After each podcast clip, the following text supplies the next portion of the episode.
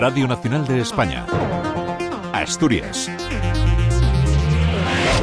Buenas tardes. El Ministerio de Industria mantiene la consignación presupuestaria de los 450 millones de euros autorizados por la Comisión Europea como ayudas públicas para que ArcelorMittal impulse el proceso de descarbonización de sus factorías de Gijón y Avilés.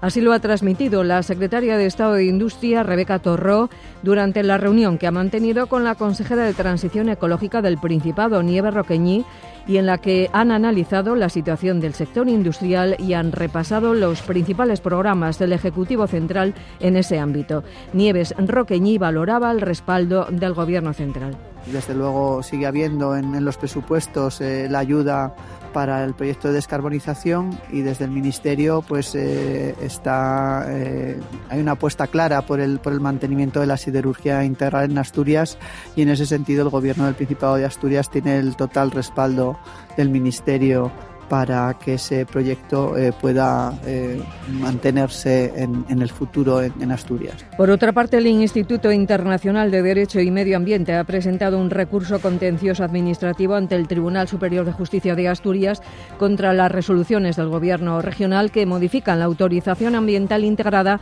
de la factoría de Arcelor en Gijón para sustituir la chimenea del Sinter por una nueva de 60 metros.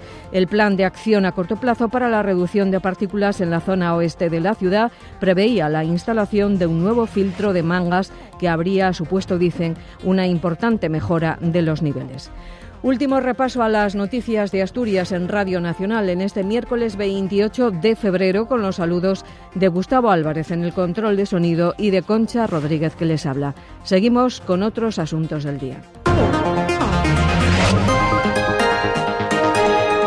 El Principado cerró 2023 con un porcentaje de ejecución presupuestaria de 89,1 millones, con un del 89,1% similar al de años anteriores y adjudicó inversiones por un montante de 647,4 millones de euros, lo que supone un 66,8% del crédito total y 135 millones de euros más que en 2022.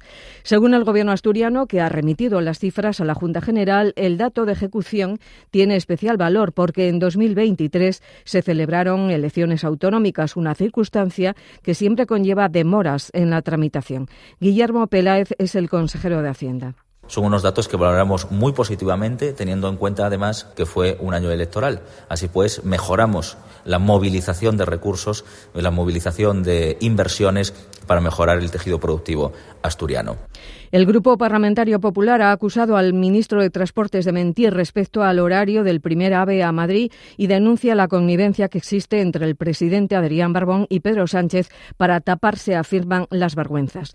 Cuando vino a Asturias, recuerda el Partido Popular, consideró inviable un tren a las seis de la mañana desde Gijón a Madrid, cuando ahora trabajan en esa opción que han reclamado los empresarios. Según el diputado Luis Venta, Barbón conduce, Sánchez le guía y los asturianos se quedan en tierra. Hoy se demuestra que ha mentido con la aquiescencia y el visto bueno del presidente y que la sociedad asturiana, que los, que los empresarios, que los usuarios de este, de este AVE a Madrid, pues eh, ha, tenido, ha tenido resultado. ¿no?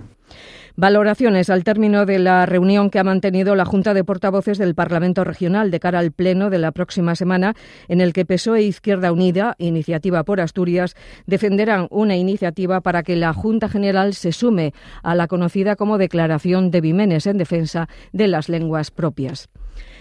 El Principado abonará antes del próximo 30 de junio la totalidad de las ayudas directas de la PAC correspondientes a 2023, que ascienden a 46 millones de euros. Así lo ha asegurado esta tarde en la Junta General el consejero de Medio Rural.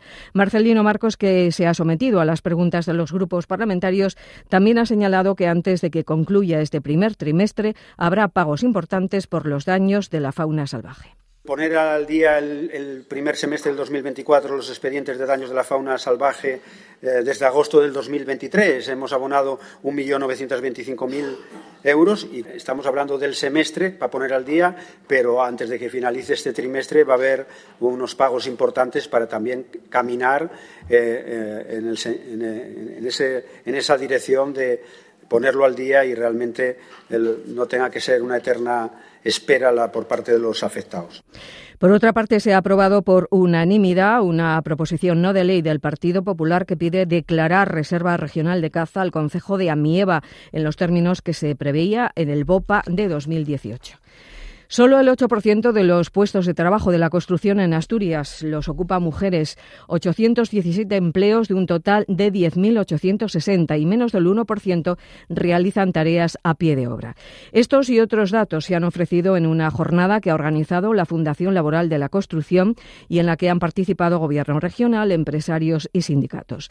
El presidente de la patronal, Joel García, ha animado a las mujeres a buscar su futuro en una actividad que necesita cada vez más mano de obra. Aida Ramos, de 38 años, es la única mujer en el curso formativo de encofrado. Yo llevo 19 años en el comercio y se me cerró la tienda y decidí cambiar de sector. Me ofrecieron el de encofrados y me pareció muy buena salida y me metí a hacerlo. Veo que las mujeres podemos desempeñarlo igual que un hombre. En el futuro me gustaría estar en este sector porque me gusta y veo que hay muchas ramas, no es solo encofrador, pues de pintor, albañil, tienes mucho en el sector para poder tirar. El olor y el sabor a hidrocarburos del agua en algunos puntos de Avilés podría tener su origen en un problema con una caldera de un edificio del barrio del Quirinal, posiblemente en la calle del Prado. Así lo ha indicado el concejal de Servicios Urbanos, Pelayo García, quien explicó que la Policía Nacional está investigando esta posibilidad, así como otros posibles vertidos en esa zona de la ciudad. La Fiscalía ha rebajado de 20 a 12 años de cárcel su petición de condena para el acusado de matar en noviembre de 2020 en la localidad de Soto del Barco a un sexagenario con el que había iniciado una relación sentimental hacía unos meses. Tras las sesiones seguidas desde el pasado lunes en la sección tercera de la Audiencia Provincial, el Ministerio Público ha modificado sus conclusiones para calificar los hechos como un delito de homicidio en vez de asesinato. Una mujer de 70 años ha resultado herida en un incendio registrado en la planta baja de una vivienda de Castiello, en Gijón. La afectada intentó sofocar el fuego que se inició en el garaje de la casa. Fue atendida por los servicios sanitarios por inhalación de humo. La Policía Nacional ha detenido a dos menores acusados de provocar el pasado lunes de forma intencionada un incendio, un incendio en el portal de un edificio de Gijón con la ayuda de un acelerante. El fuego que provocó la alarma de los vecinos, muchos de los cuales decidieron salir de sus casas y salir a la calle, se originó pasadas las nueve de la noche en un edificio del barrio de La Viada. Y ha fallecido de un disparo accidental en la República Dominicana un hostelero de Infiesto. Napo Martínez, de 37 años, que regentaba un mesón en la citada localidad, pasaba unos días de vacaciones con la familia en su país natal. La plantilla del Real Oviedo intensifica la preparación del partido ante Levante. Masca, el jugador más rápido de febrero, ha resaltado la importancia de vencer a un equipo que aspira a lo más alto. También la necesidad de mejorar el juego. Bueno, hay muchas cosas que, que al final tenemos siempre que ir mejorando a por, por la temporada. Al final, ser más decisivos ahí en el último tercio. Y bueno, tenemos cosas, muchas cosas que hablamos entre nosotros en el vestuario y que queremos mejorar ya este fin de.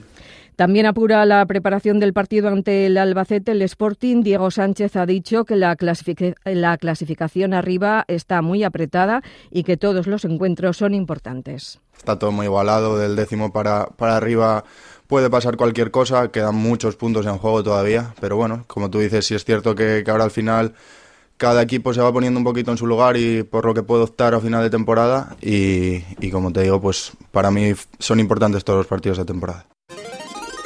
Y un apunte cultural. Antes de dar paso al pronóstico del tiempo, el periodista y escritor Juan Soto Ibars ha sido galardonado con el Premio Internacional de Ensayo Jovellanos por su obra La trinchera de las letras. Conectamos ya con la EMET Marta Larcón. De cara a mañana en Asturias tendremos cielo nuboso cubierto con una cota de nieve descendiendo a los 900.000 metros al final del día. Las temperaturas máximas subirán alcanzando 16 grados en Gijón y Llanes, 15 en Áviles y Mieres, 14 en Oviedo, Langreo y Navia, o los 11 en Cangas del Narcea. El viento será de componente oeste girando a noroeste. Es una información de la Agencia Estatal de Meteorología. Es todo por nuestra parte. Recuerden que las noticias de Asturias volverán a la sintonía de Radio Nacional mañana a partir de las 7 y 25. Gracias por habernos, por haber sintonizado nuestra emisora.